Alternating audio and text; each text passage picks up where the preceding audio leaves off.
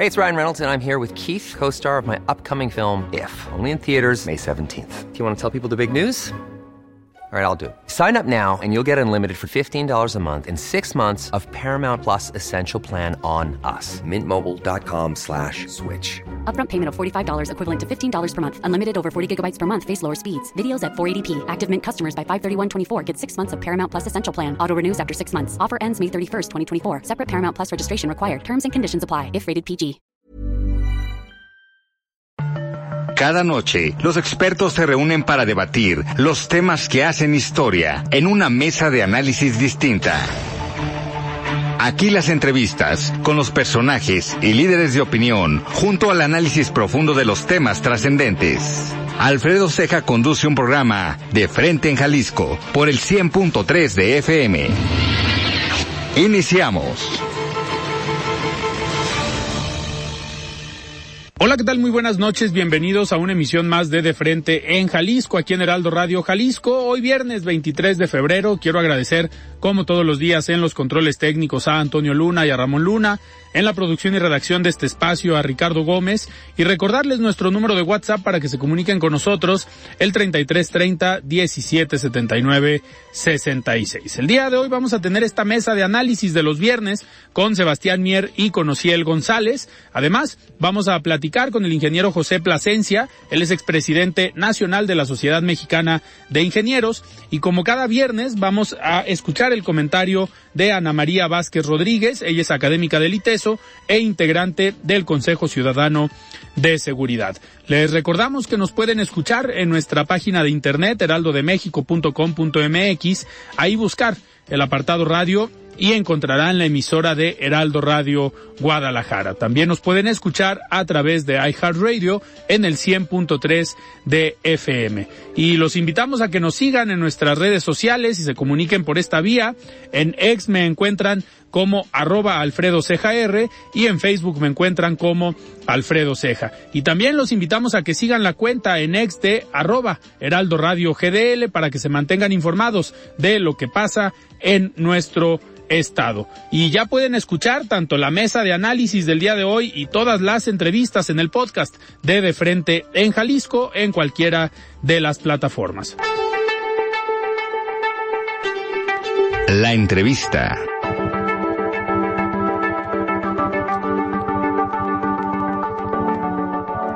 Muy bien, pues arrancamos esta plática de viernes. Me da muchísimo gusto recibir aquí en cabina al ingeniero José Plasencia, mejor conocido como Pepe Plasencia. Él es expresidente nacional de la Sociedad Mexicana de Ingenieros. Estimado Pepe, ¿cómo estás? Buenas noches. ¿Qué tal? Muy buenas noches, Alfredo. Un saludo a todo el auditorio, a tus órdenes y gracias por la invitación. Oye, pues con, con mucho gusto porque hay temas importantes de los cuales platicar desde, pues desde hace ya algunos meses. Ha sido una problemática ya el tema del abastecimiento de agua tanto aquí en la zona metropolitana de Guadalajara, pero también hoy estamos viendo este problema en el Valle de México.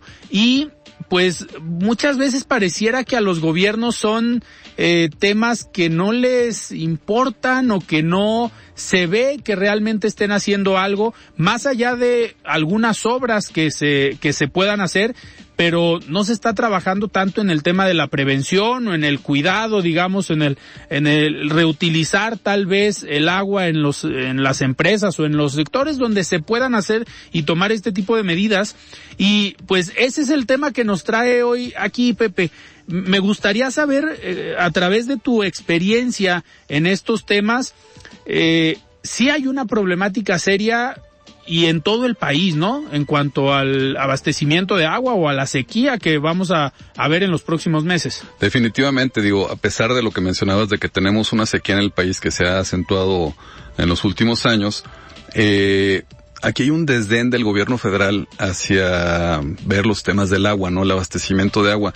Eh, el presupuesto que tenía la Comisión Nacional del Agua, eh, conforme a la administración pasada, se redució en un 70% en esta administración federal. Okay. Entonces, ahí te das una idea de que no se han hecho obras hidráulicas a pesar de que aquí en Jalisco se hizo una obra hidráulica importante, uh -huh. que se le dio continuidad al proyecto de la de la zurda, del proyecto del Zapotillo, que se ha ido nombrando a través de varios de varios sexenios o cambiando el nombre, pero el gobierno federal no tiene en su foco, ahorita digo, va, va a terminar esta administración y es bien importante que los candidatos que están ahorita eh, Pues en su plataforma electoral campaña. consideren el tema del agua. El tema del agua es un tema de seguridad nacional, más que eh, ahorita los programas sociales o cualquier otra cosa, porque sin agua nadie vive. Entonces es un tema bastante importante que se le tiene que dedicar eh, dinero, se le tiene que tomar con mucha seriedad y no decir dilates de que vamos a traer agua de Veracruz y vamos a traer agua de, de, de Tabasco para la Ciudad de México. Obviamente no. La Ciudad de México está sometido a un estrés hídrico.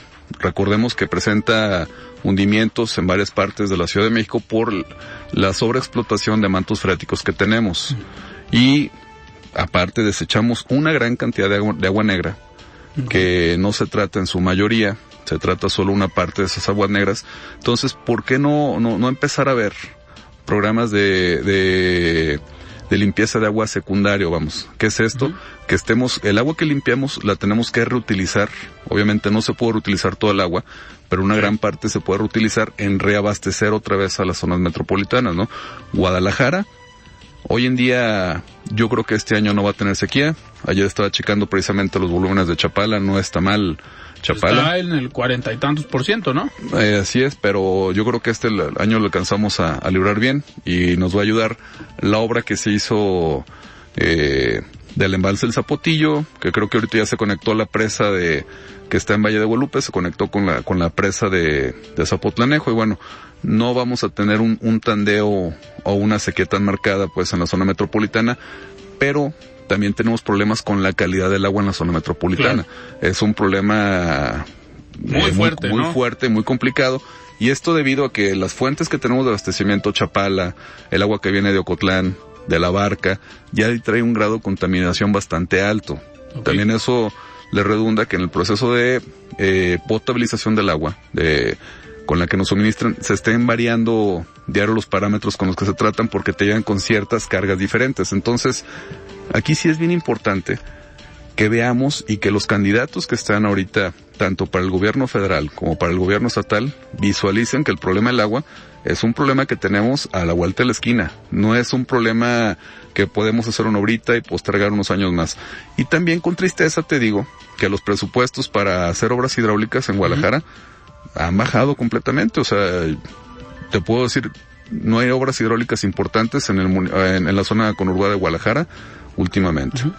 que ahorita, eh, Pepe, con este, digamos, con esta polémica que se ha dado desde el año pasado con la gestión del agua y con la gestión de el CIAPA, eh, o del trabajo que está haciendo el CIAPA, pues lo hemos visto también en el mismo Congreso del Estado, cómo han insistido en que el director del CIAPA pues rinda cuentas y que realmente platique cuál es la situación y por qué llega con tan mala calidad el agua a las casas de la zona metropolitana eh, de Guadalajara.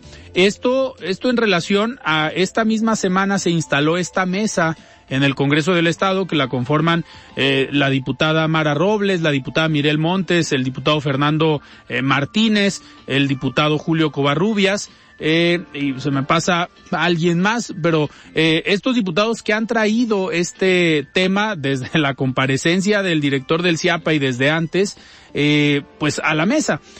¿Se espera, eh, ves tú una posible respuesta positiva de parte del CIAPA en los últimos meses de esta administración? Porque también, pues ya estamos a menos de un año de que termine la administración. No, yo lo veo complicado y aunado a esto que se nos viene el, el periodo de sequía, el periodo que demandamos más agua, o sea, el- el- la ciudad requiere un volumen mayor de agua y eso por lo tanto es un volumen mayor a, a potabilizar hasta que empiezan las lluvias disminuye un poquito el consumo de agua de, de, de los humanos. Entonces, yo lo veo muy complicado que se re- que se normalice el, el, el- la, la limpieza del agua, la potabilización del agua.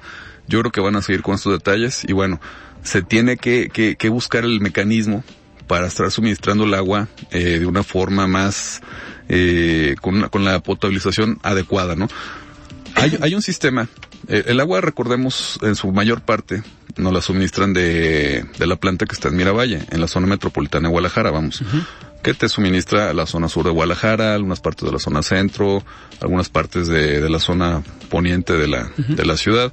Entonces, eh, toda esa agua viene de Chapala, viene de Ocotlán, eh, llega por un acueducto y se almacena en la presa Las Pintas, por ahí se le, y de ahí se jala hacia la planta de Miravalle. Entonces ahí es donde la, presa está bastante contaminada. ¿Por qué no empezamos a hacer obras para que realmente se descontamine la presa Las Pintas, para tener un, tratamiento antes de llegar hacia, eh, hacia la potabilización a la, planta Miravalle. Se hizo un esfuerzo grande por parte del gobierno del estado y, construyeron varias plantas en, alrededor de la, de la cuenca ahí de, del río, eh, no, no recuerdo ahorita, el, no, no, no, el, el, que viene de Ocotlán, que viene por Atequiza, el canal de Atequiza, vamos. Incluso recuerdas que hubo algunas afectaciones que mandaron hasta la policía y sacaron bombas que tenían ahí los, los campesinos, que fue un error porque los campesinos sí tienen una concesión de explotar el agua por ahí y Guadalajara la tiene por Chapala.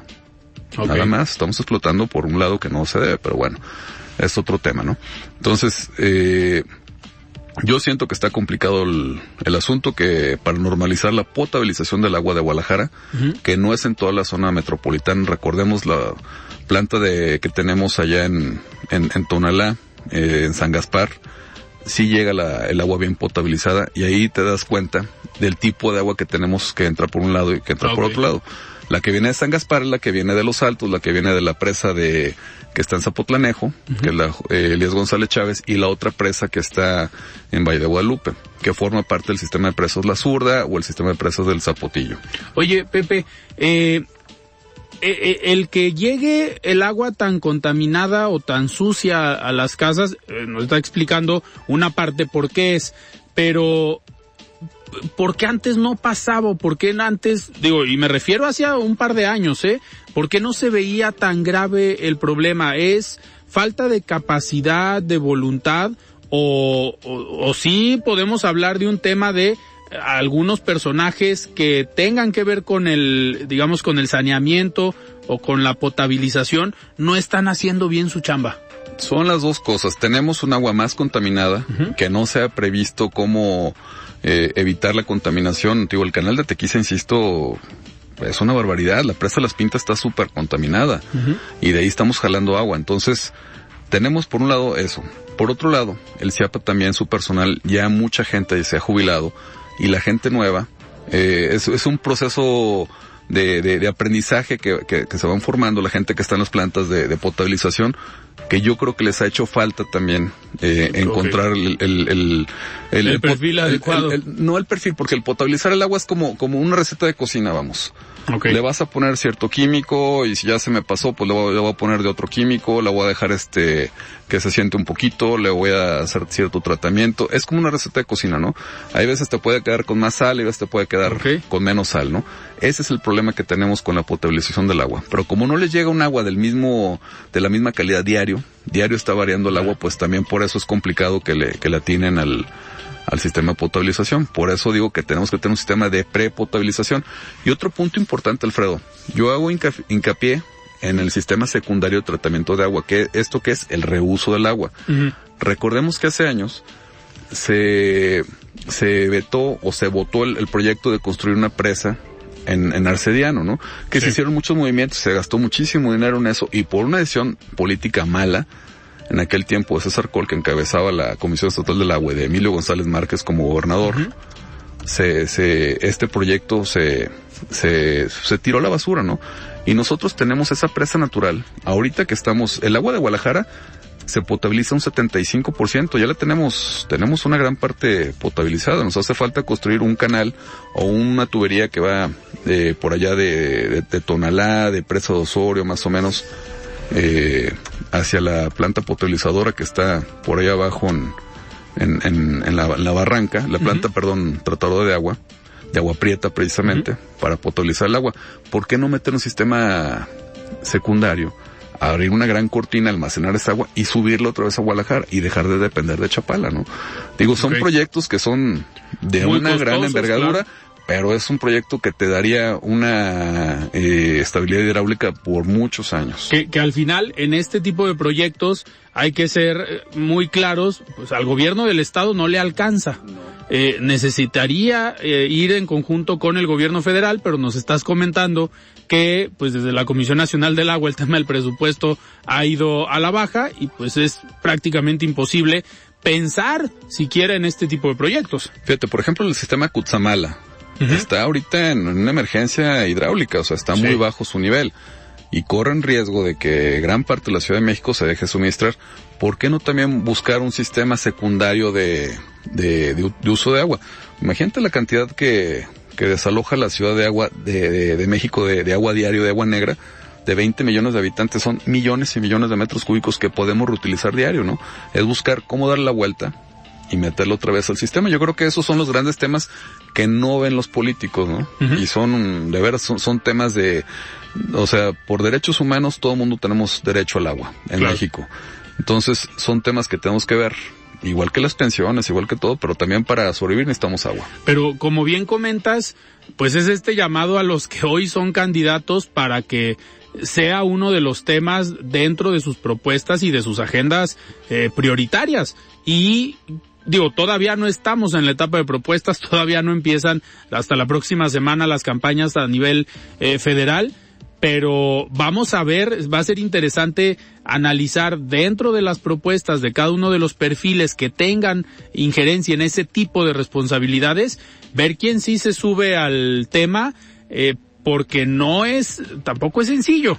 O sea, vamos a ver quién realmente se interesa y toma pues el toro por los cuernos. A nivel federal, pues podríamos pensar que, por ejemplo, Claudia Sheinbaum con el doctorado que tiene y con la preparación y la misma Xochitl Galvez, pues eh, puede ser más factible que entiendan estos estos temas, ¿no? Por su misma trayectoria, experiencia y digamos la parte académica creo que eh, sería como más viable. En el caso de Jorge Álvarez Maínez, pues no sabemos si, si pueda traer ese tipo de, de agendas, pero ojalá y los tres tengan propuestas para esta problemática. Mira, yo creo que, como lo mencionas, el perfil de Claudio Sheinbaum como el perfil de, de Xochitl Galvez, eh, dan para, para abordar este tipo de temas y que no sea tan político, vamos, su manejo de, claro. de los recursos, ¿no? Y el manejo que se le da al ejército y cosas de ese tipo que está invadiendo las áreas de la ingeniería civil que no se debe, ¿no? Ellos son ingenieros militares, no son ingenieros civiles, o sea, una cosa es que sepan construir, otra cosa es que se pongan a hacer obras civiles, o sea, la, la, la misma carrera te lo especifica. Ingeniero civil, ingeniero militar es una gran diferencia. Entonces desde ahí vamos partiendo y vamos poniendo las cosas en orden.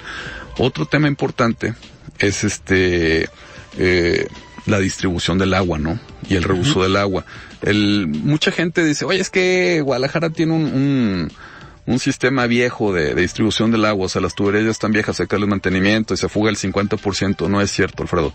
Tenemos una, una población creciente en Guadalajara y hoy en día eh, concentrándonos en la zona metropolitana, la gente está volviendo a vivir en Guadalajara Centro. Uh -huh que había expulsado muchísima gente, si te fijas la construcción de torres que está por todos lados, que ¿Sí? también es otro tema que te dice, ah, es que me están robando el agua. No es cierto, porque Guadalajara tiene una infraestructura instalada para suministrar agua a un volumen grande de gente y ese, ese volumen de gente se fue expulsando hacia las periferias de la zona metropolitana, Zapopan, Atlaquepaque, Atonalá, Tlajumulco. Y hoy en día, por las distancias y por el tráfico, esa gente está volviendo a, uh -huh. a vivir en Guadalajara. Pero hay una capacidad instalada para suministrar de agua a esa gente que está volviendo a vivir en la zona centro. Pero aquí, aquí viene el, el, el, el tema, ¿no? De, digo, lo que decían de, de que se pierde el 50% no es cierto porque no me dan las cuentas. La población en sí está creciendo. Guadalajara es de las, de las zonas que más está creciendo en el país. Eh, tanto en número de viviendas construidas, en, en, en número de habitantes, junto con Querétaro, Puebla, eh, la Ciudad de México y Monterrey. De hecho, la Ciudad de México se ha estancado un poquito en su crecimiento. El crecimiento se ha, se ha, se ha concentrado en otras ciudades medias. Uh -huh. Yo creo que por los problemas de la Ciudad de México.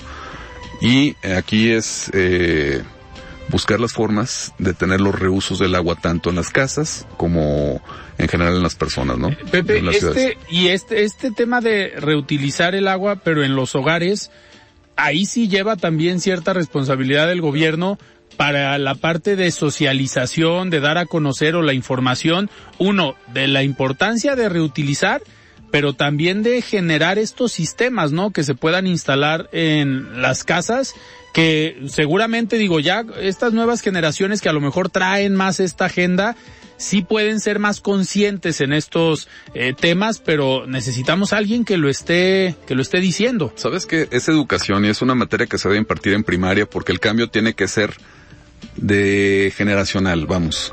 Una persona de ya cierta edad, sean 70 años, como un amigo en común que tenemos que...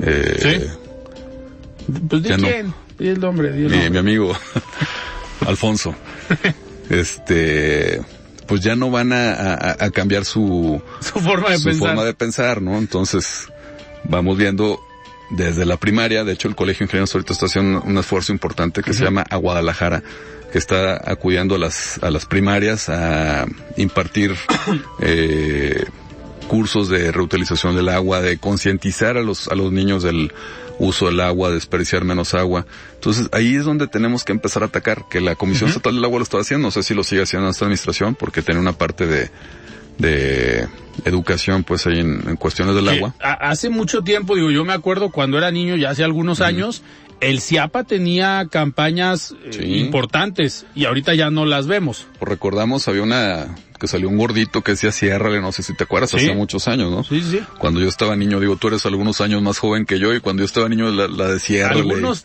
algunos poquitos. Pero bueno, entonces el, el tema de eh, concientización de la, de la población es, es bien importante, ¿no? Eh, buscar el, el ahorro de agua, el ahorro de energía en todos los aspectos es algo que nos va a llevar a tener un, un mundo mejor el día de mañana y sobre todo tener recursos naturales que hoy en día estamos perdiendo. Oye, Pepe, ahorita, eh, dentro de la concientización y dentro de este repoblamiento de la zona metropolitana o del, no nada más del centro histórico, sino en diferentes colonias, eh, mucho se ha dicho que el, uno, es la falta de lluvia, dos, que los mantos freáticos no se recargan porque hay mucho concreto en la ciudad y se van pues tapando estas partes por donde puede el agua llegar al subsuelo. Eso sí es una eh, problemática, sí está impactando para que tengamos menos eh, agua, pero ya que tienes la ciudad instalada o ya todo eh, lleno de concreto, ¿qué se puede hacer? Porque, a ver, no, no va a ser viable decir, oigan, esto que se construyó hay que quitarlo No, para claro que, que no. haya una forma de que llegue el agua. Hay mecanismos desde la ingeniería para... Sí, claro, eh, se pueden hacer pozos de filtración, pozos de, se llaman pozos de absorción, de hecho te los piden en ciertas construcciones que tengas un pozo de absorción. No se pueden hacer en todos lados y no se puede poner un reglamento, oye, por cada casa que construyes, hazme un pozo de absorción porque no, depende del, del terreno, depende de, de varios factores, ¿no? O sea, eh, y no nomás es meterle agua al subsuelo por meterle, ¿no? Entonces hay que ver dónde sí se puede y cómo sí se puede. Pero insisto, o sea, nosotros tiramos millones de litros diario de agua a la barranca, ¿no? Agua que no sirve para nada, que de repente por ahí la utilizan para riego aguas abajo y nos llega a las otras presas donde generan energía eléctrica por allá en Nayarit, una que está en los límites de Jalisco. Este, y si te fijas el agua, a pesar de cómo la tiramos, bueno, se, se trata algo, ¿no? llega limpia a esas presas. Ya llega des- descontaminada, se va limpiando en el camino. Yo insisto, lo- los sistemas tenemos, te- tenemos dónde captar el agua. Nosotros aquí en Guadalajara tenemos una gran embalse que es el- la, la barranca de Huentitán. ¿Por qué no captamos esa agua? ¿Por qué no hacemos algo ecoturístico que se puede hacer ahí? La presa se puede construir. En aquel tiempo cuando César Col se opuso, los ingenieros que más habían hecho presas en el país, que eran los de la CFE, no tanto los de Conagua, Conagua tenía años que no hacía presas, ellos afirmaban que sí se podía hacer la presa, ¿no? Y fue una maldición política. Igual que esto del Zapotillo, fue una maldición política de Aristóteles. Un error que nos llevó seis años eh, de retraso en, en el suministro del agua, ¿no? Afortunadamente se alcanzó a rescatar a una cuarta parte o una ni siquiera llegamos a la mitad del Así embalse es. que va a tener la presa del Zapotillo por una mala decisión política también a mi, a mi forma de ver. Pero bueno, se rescató una parte del proyecto y ahorita ya, ya está funcionando. Este, este eh, proyecto que, que comentas eh, es parte de lo que acaba de anunciar el gobernador hace unos días. Nos quedan dos minutos. Sí, sí, es parte ¿Sí? de lo que, eh, que por ahí se instaló abajo de un chiflón y sale el, sale el agua por ahí con mucha presión, ¿no? Es parte de ese proyecto. Ok. Todavía no está terminado, todavía falta, pero ya, ya empieza a llegar agua a Guadalajara por ese lado.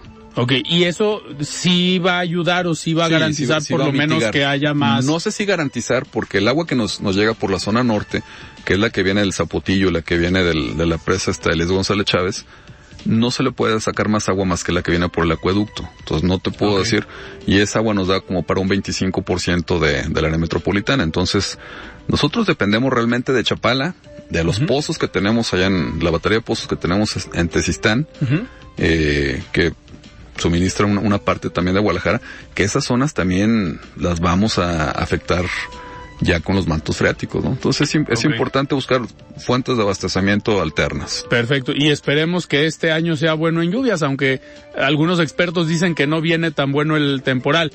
No sabemos, pero está haciendo calor ya estas fechas, yo espero que con ese calor y con la humedad que hay, eh,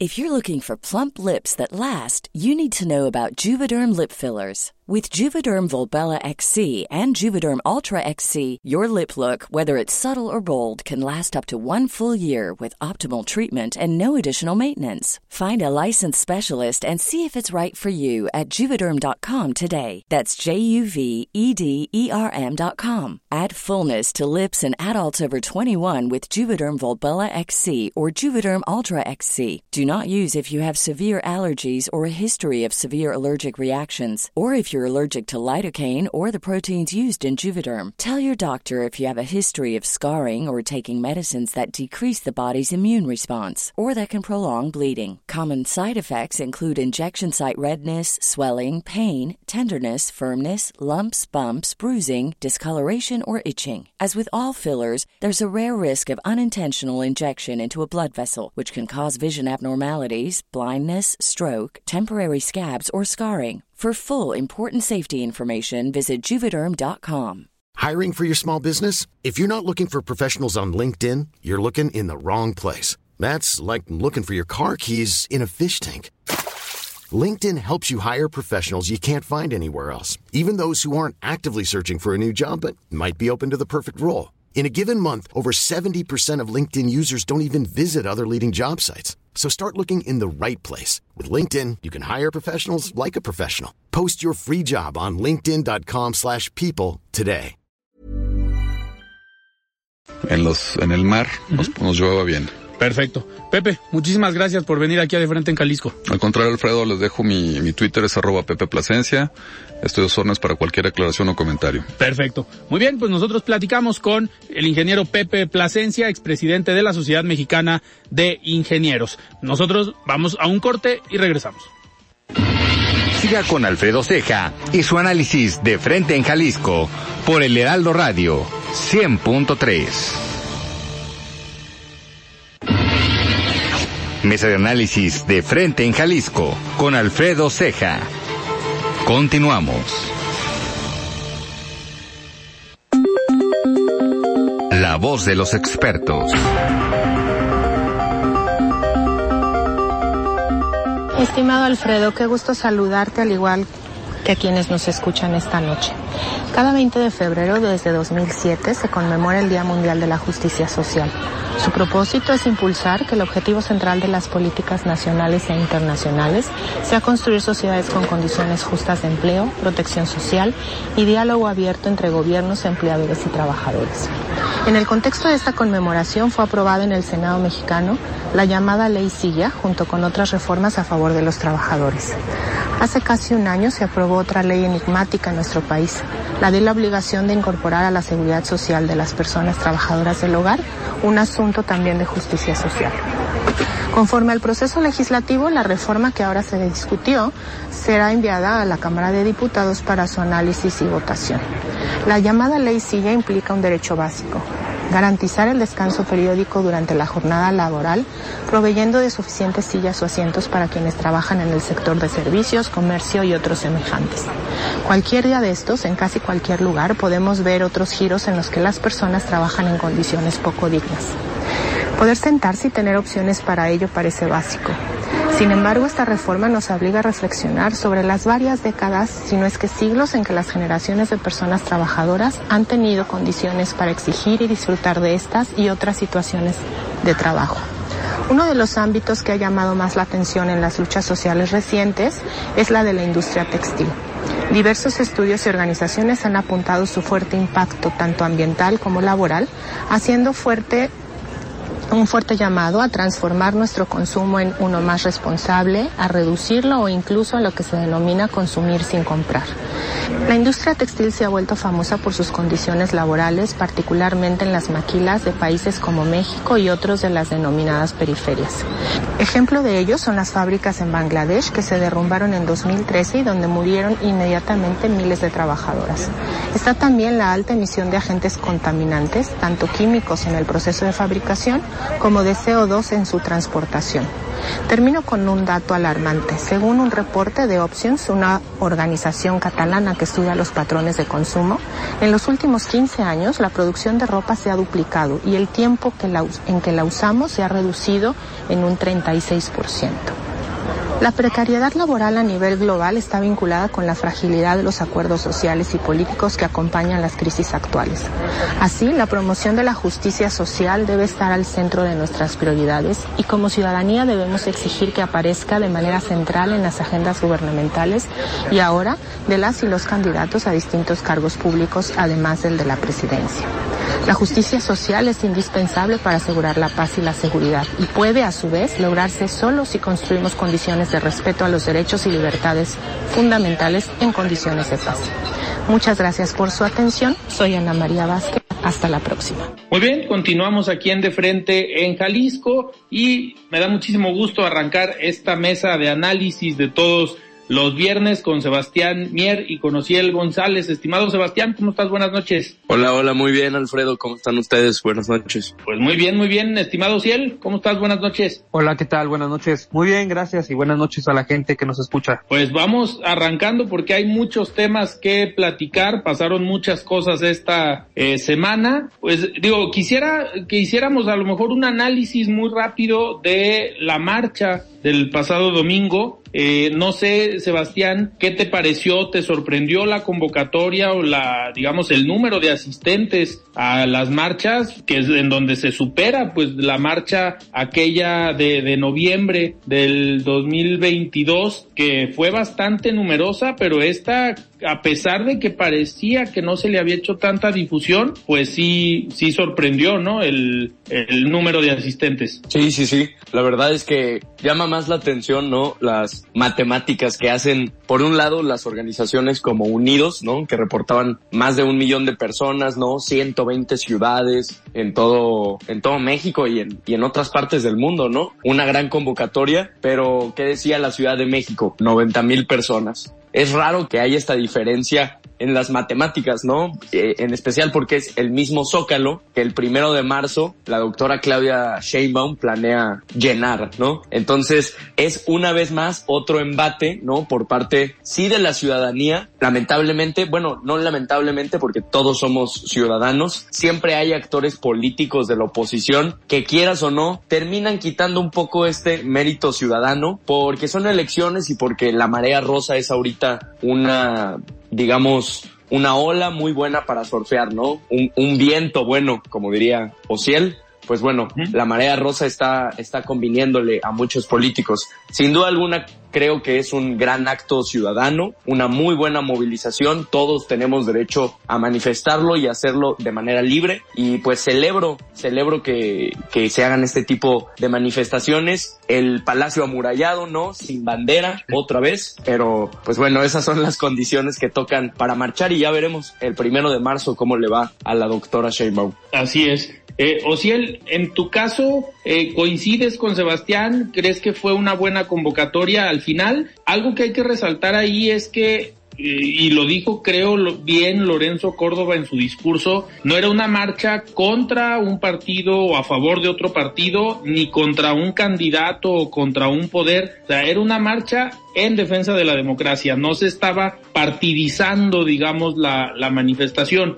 ¿Tú cómo, tú cómo la viste, Ociel? Sí, también estoy de acuerdo con, con Sebastián. Me parece un buen ejercicio, buen ejercicio de la ciudadanía, de la sociedad civil eh, y demás actores, en el que pues es parte de una democracia sana, ¿no? De un país sano, con buena participación ciudadana, que esperemos se vea reflejado al menos en las, en las futuras elecciones, ¿no? Y también me parece buen punto mencionar eso que siempre hemos dicho en este espacio, que los actores políticos siempre aprovechan cualquier oportunidad para colgarse del tema en tendencia, de lo que está pasando en el país, y eso demerita, demerita la, el ejercicio, demerita la acción de la ciudadanía, porque al final lo que termina siendo nota en muchas ocasiones es eso, los partidos y los políticos que se cuelgan del ejercicio, y eso me parece que es lo, lo preocupante y lo que no se debería hacer. Recuerdo en un espacio, en un programa también mencionamos que, que no se colgaran, que fueran a participar como ciudadanos comunes y corrientes y no aprovecharan su, su plataforma o su popularidad, entre comillas, para hacer o para lucrar políticamente de estos hechos. Eso es lo que demerita la, el ejercicio.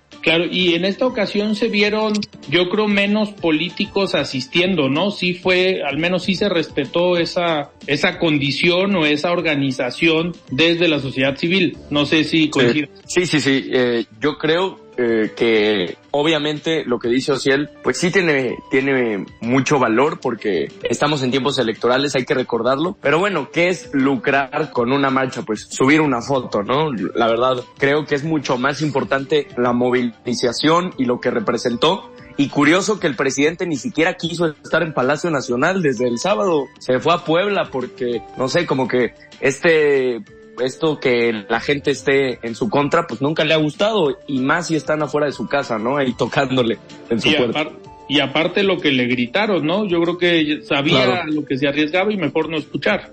Sí, sí, sí, sin duda. Pues son acusaciones muy fuertes, ¿no? Podríamos ligarlo al tema de, de New York Times, que ya sale otra acusación muy fuerte en contra del presidente y, y, y ahondar en esos temas, pues a él no le gustan, pero pues son temas que a final de cuentas tenemos que tocar y, tenemos que ser lo más objetivos posibles al respecto. Claro. Oye, y sobre, sobre este tema que, que mencionas, pues el presidente se adelanta tratando de prever y, o de prevenir lo que se va a publicar, pues él mismo lo da a conocer, él mismo platica sobre el tema y al final, digo, la Casa Blanca sale y da una declaración y dice que no hay una investigación en contra del presidente.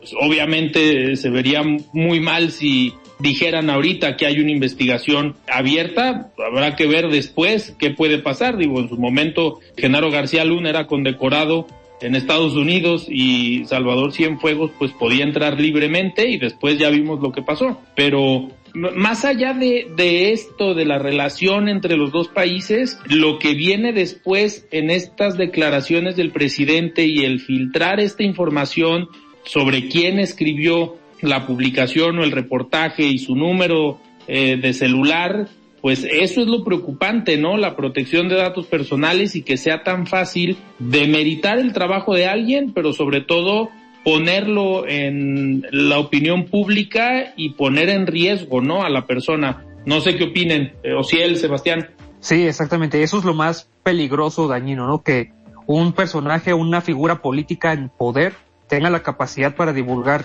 datos personales o información sensible, ¿no? Del periodista o de la periodista. Y, y en este caso, que lo haga con el fin de, pues bien lo decías, de demeritar, de, de atacar, de voltear quizá el tema, de hablar de otra cosa, de poner en el foco de la atención pública otro tipo de asuntos. Y aquí lo importante es el reportaje, aquí lo importante es la historia. Y es lo, lo, y lo hace bien el presidente tratando de prevenir lo que pudiera pasar, pues sale el primero adelante para intentar al menos navegar las aguas, ¿no? Pero eso es lo, eso es lo preocupante. ¿Cómo puede actuar de esa forma contra una, pues contra un comunicador, siendo que la, la- el periodismo es de las profesiones más peligrosas en el mundo?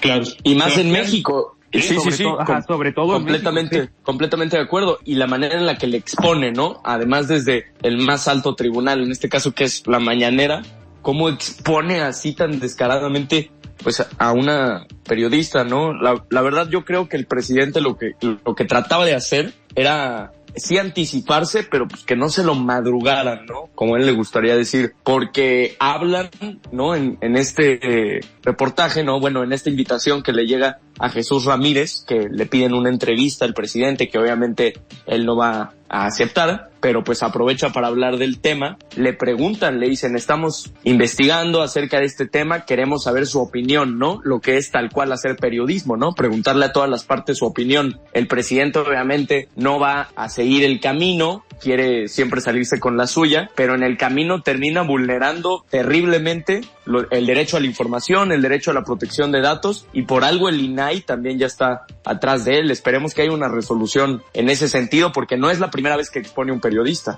Ya salió el caso de la filtración. Una, Sí, una acción concreta, ¿no? Que haya consecuencias claras y concretas contra el presidente por hacer este tipo, porque esto no es un tema fácil o no es un tema ligero que se debería tomar a la ligera. Reveló datos sensibles de una periodista y eso es, eso debería ser eh, inapelable. Se debería eh, actuar con todo el peso de la ley contra el presidente por hacer este tipo de acciones. Claro. Oigan, y otro de los temas que también surgió en una mañanera eh, pues fueron estas declaraciones de parte del presidente eh, después de la resolución o de haberle cambiado las medidas cautelares Emilio Lozoya, donde hoy sigue el proceso en libertad nuevamente, eh, pues se va contra el Poder Judicial, pero las declaraciones que hace eh, demeritando, digamos, la división de poderes y diciendo que cuando el ministro Saldívar era presidente, pues él le podía hablar y decirle, oye, hay que poner atención en este tema y él podía hablar con los jueces y prevenirlos. Eso es una injerencia total del parte del Poder Ejecutivo en las tareas del Poder Judicial y yo creo que eso eh, en su momento fue delicado. Ahorita digo, el mismo presidente comenta que con la ministra Piña no se puede hacer eso, que al final es como debe, debe funcionar el Poder Judicial, independiente del Poder Ejecutivo. Pero, Sebastián, ¿ves ¿Ves delicado esto que comentó el presidente y cómo se operaba o tal vez se sigue operando en algunos casos el tema judicial en nuestro país? Lo peor, lo peor es que no le importa, no le ve lo malo. o sea, eh, él lo dice con un descaro, lo dice con un, con una desfachatez impresionante. Dice, pues así se opera, no así le marcaba. Y fácilmente, pues Saldívar llegaba con los ministros.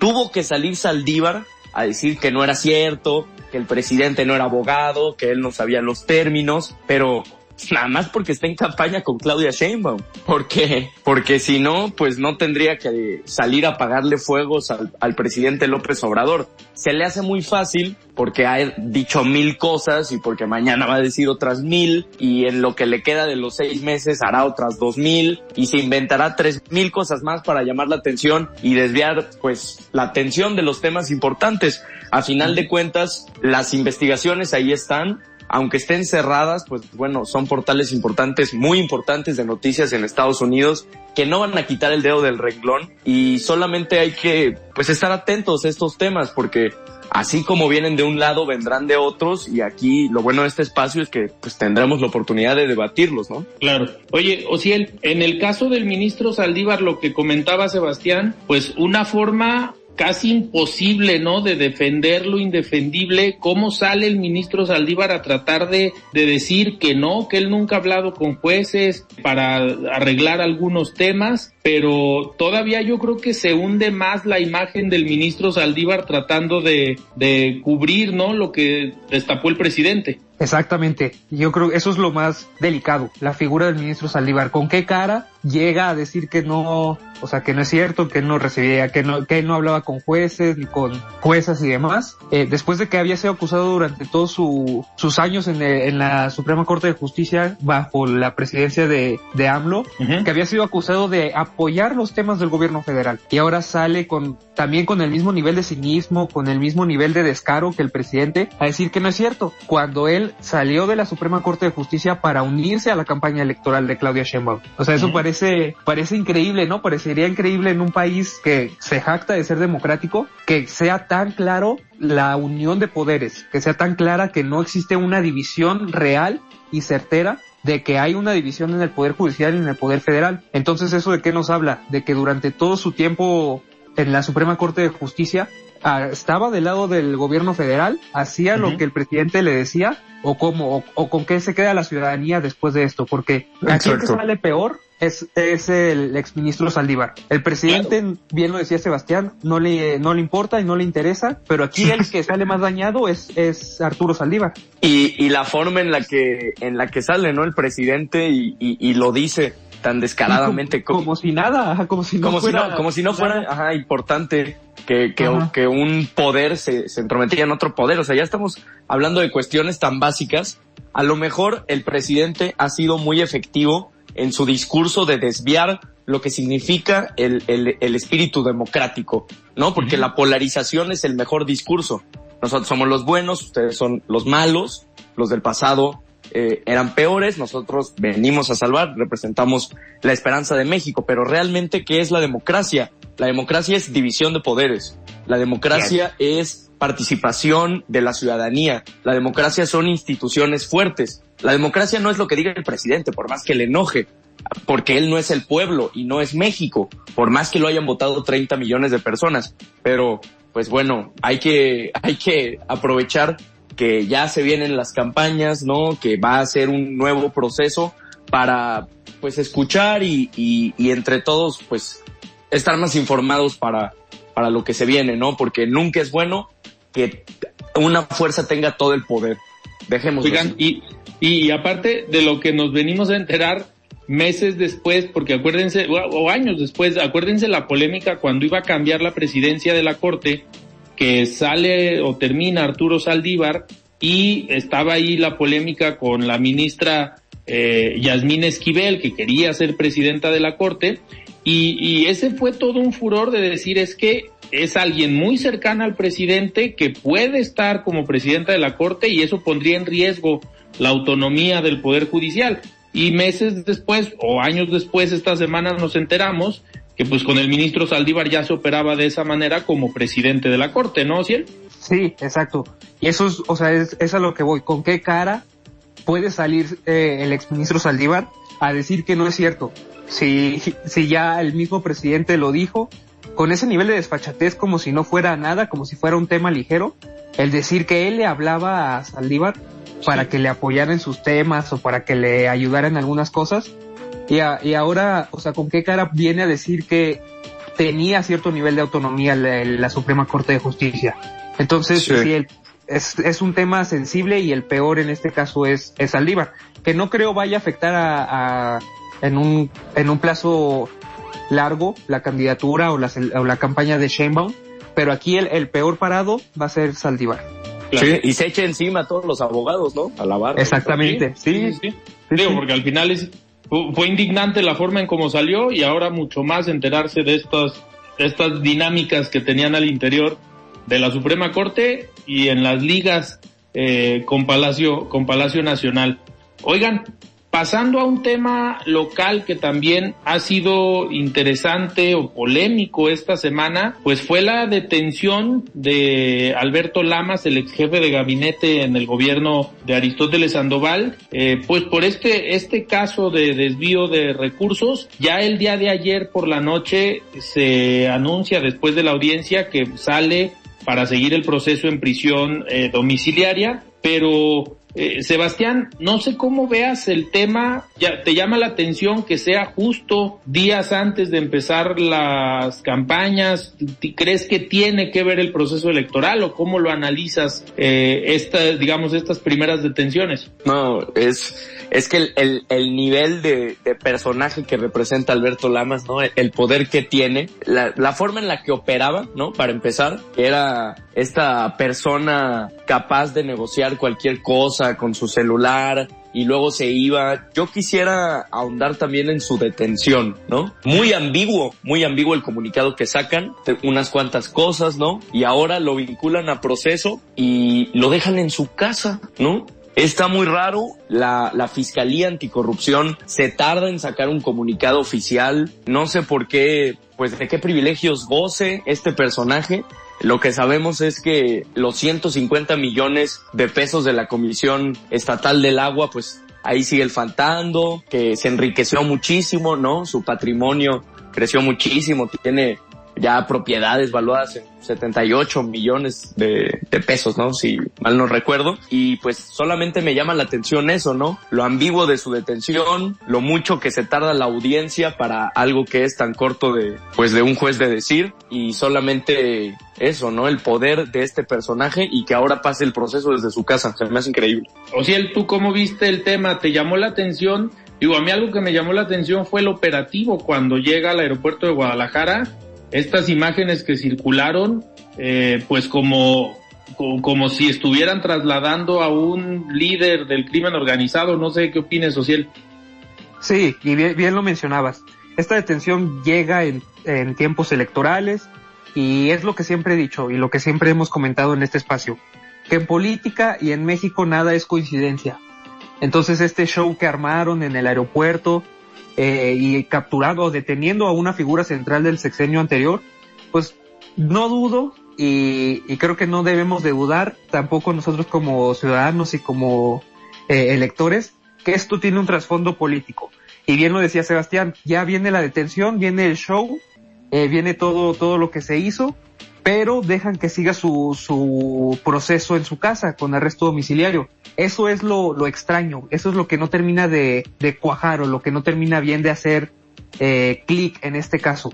Una figura central del gobierno del sexenio de Aristóteles Sandoval, que acusado de casos de corrupción, sin embargo, no se le considera de que tenga riesgo de fuga y lo dejan en, eh, en su casa. Eso es lo increíble. Y todo esto viene a cerrar que son temas electorales, que son tiempos electorales en las que van a iniciar las campañas y todo esto para hacer una especie de show. Entonces yo, yo con eso me quedo, que es el show, pero no termina de encajar. Como todo lo que pasa en Jalisco y en México. Sí, y al mismo tiempo los Oya, ¿no? También ahí en su casa. exactamente, sí, exactamente. Sí, pues ahora sí que son casos polémicos donde el Poder Judicial tiene su autonomía, ellos toman las decisiones, pues habrá que ver en ambos casos, ¿eh? El tema de cómo las fiscalías defienden y sustentan, pues, con pruebas lo que, lo que han denunciado, ¿no? Digo, vamos a ver en ambos casos, en el de Lozoya yo tengo todavía mis eh, reservas de qué vaya a pasar, de si va a quedar al final exonerado, pero pues ya el tiempo eh, nos dirá qué pasa con estos personajes. Oigan, se nos fue el tiempo, pero muchísimas gracias por estar aquí un viernes más, estimado Sebastián, muchas gracias. Muchas gracias, buenas noches. A ver si los ya no se va a comer pato y lo regresan otra vez a la cárcel. Así es, que, No que, no se deje grabar como Álvarez Maínez. es correcto. Buenas noches. Osiel, muchísimas gracias, muy buenas noches. Gracias, buenas noches, hasta luego. Perfecto, pues nosotros nos despedimos y nos escuchamos el próximo lunes. Yo soy Alfredo Ceja, muy buenas noches. Alfredo Ceja los espera de lunes a viernes para que junto con los expertos y líderes de opinión analicen la noticia y a sus protagonistas. Esto fue De Frente en Jalisco, otra exclusiva de El Heraldo Radio. Why don't more infant formula companies use organic, grass-fed whole milk instead of skim? Why don't more infant formula companies use the latest breast milk science? Why don't more infant formula companies run their own clinical trials? Why don't more infant formula companies use more of the proteins found in breast milk? Why don't more infant formula companies have their own factories instead of outsourcing their manufacturing? We wondered the same thing. So we made ByHeart, a better formula for formula. Learn more at byheart.com.